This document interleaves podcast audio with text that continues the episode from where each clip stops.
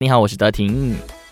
今天要跟你聊的话题呢，就是分享欲。你觉得分享欲这件事情呢，是有先后次序的吗？你每一次一有那种啊好的事情发生，你会跟谁说呢？每个星期一和三为你送上最新一集的《麦翻转 Kiki》。今天我们要聊的话题是。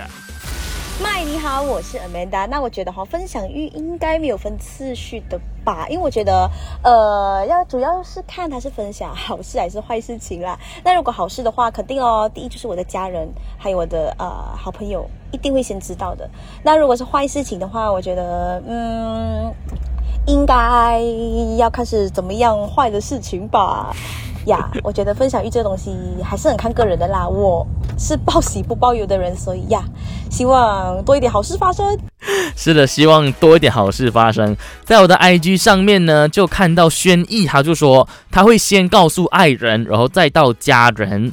Vincent 八八八六呢，他就说，呃，好事的话，第一个会分享的就是父母；至于坏事的话，就会自己先消化掉的。